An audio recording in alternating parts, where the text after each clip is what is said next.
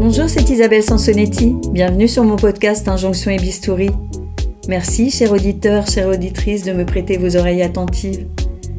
Vous vous demandez peut-être comment je procède pour trouver le thème d'un épisode solo. Eh bien, j'intercepte une idée qui me traverse l'esprit, assez souvent sous la douche, je dois dire, ce qui paraît-il courant, c'est fou ce qu'un jet d'eau chaude et la détente qui s'ensuit pour le corps permettent à la pensée de cheminer. Bref, j'attrape donc une idée restée en embuscade à la suite d'une lecture, d'une émission, d'une discussion. Je commence par la retenir, bien sûr, cette idée, je la note. Elle reste parfois des semaines, voire plus, à attendre son tour dans mon téléphone, cheminant néanmoins, j'en suis certaine, le temps qu'arrive le moment pour moi de l'examiner plus avant, de la tordre, de la décortiquer. J'ai par exemple retrouvé dans mon téléphone cette réflexion du philosophe Charles Pépin, entendue un matin à la radio. L'idée que parler de langue favoriserait un petit tremblement de l'identité, une formule que j'ai trouvée à la fois délicieuse et intrigante. Charles Pépin a ensuite ajouté que c'était dangereux, une identité trop figée.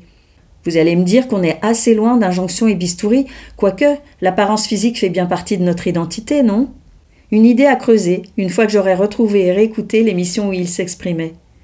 Je suis fan des replays, parce que je prends souvent en cours les programmes à la radio, ce qui m'offre la joie d'une séance de rattrapage. Dernièrement, j'ai écouté la philosophe Claire Marin marraine des nuits de la lecture 2024 consacrée au corps, au micro d'Eva Bester sur France Inter. J'ai alors fébrilement noté plusieurs titres d'essais et fictions qu'elle citait, et il me tarde de m'y plonger, j'ai commencé d'ailleurs, parce que toute cette matière ne peut qu'enrichir la préparation d'épisodes à venir, m'offrir des pistes de points de vue, de questionnements, voire de futurs invités.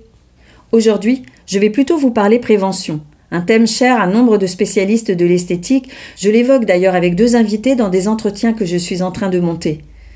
Parce que qui n'a jamais entendu parler de prévention, un mot largement utilisé en marketing beauté et esthétique Si je vous en parle aujourd'hui, c'est que je pensais avoir loupé le coche.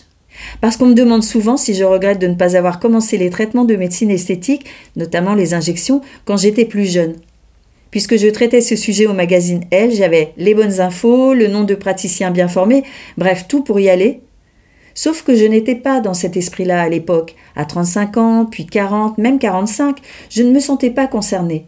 J'estimais ne pas en avoir besoin et des projets plus motivants pour dépenser le budget que j'aurais dû consacrer à de tels actes. Donc, pas de place pour les regrets, vraiment. Si j'insiste ici sur la prévention, c'est que je pensais, je vous le disais plus haut, avoir loupé le coche. Or, je viens de réaliser que non. Parce que la prévention, ça marche à tout âge, donc à 63 ans, puisqu'on continue de vieillir et que ça peut être pire. Et non, je ne suis pas pessimiste, je suis réaliste, pas pour autant désireuse de lâcher l'affaire, simplement de ne pas perdre de vue la notion d'acceptation. J'aime bien d'ailleurs la remarque de la docteure Véronique Gassia à ses patientes. Je vous injecte de l'acide hyaluronique et une petite dose d'acceptation.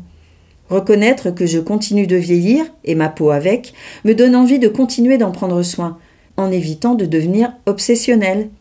Ah, une ride plus profonde, ah, mes sillons nasogéniens qui prennent leurs aises.